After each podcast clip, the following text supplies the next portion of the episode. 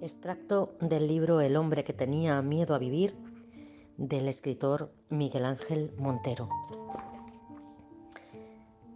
El amor es la única fuerza que mueve el mundo.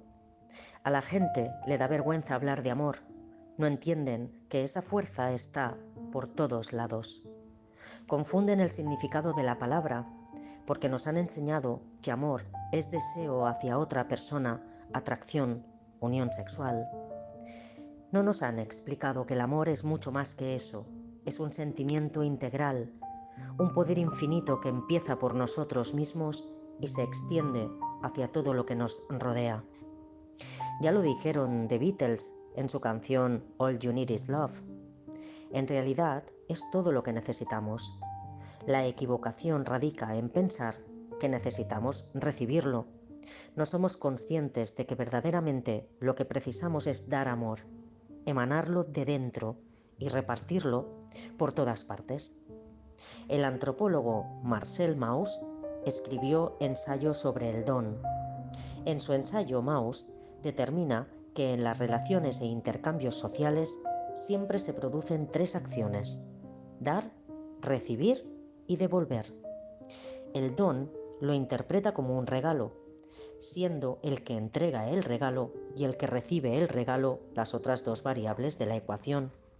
Cuando realizas un regalo, en principio, tiene un carácter voluntario para la persona que lo entrega.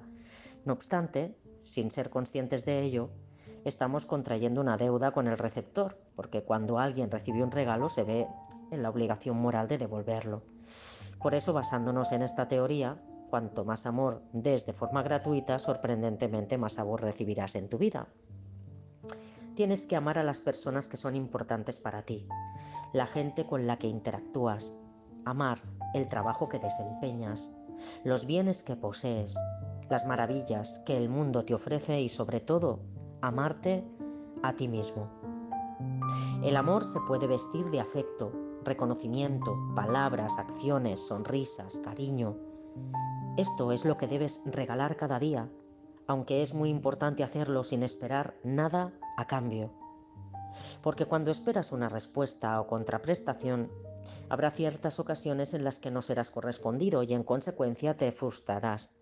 En cambio, si regalas de forma voluntaria, incondicionalmente y desde el corazón, en el vagar de los años recibirás tanto amor como des. Ten la certeza de que será así. thank you